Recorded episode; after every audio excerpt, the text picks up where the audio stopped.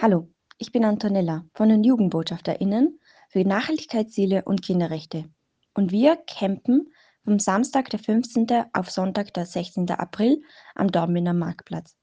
Mit Gleichgesinnten, verschiedenen Institutionen und zahlreichen HelferInnen setzen wir ein Zeichen der Solidarität.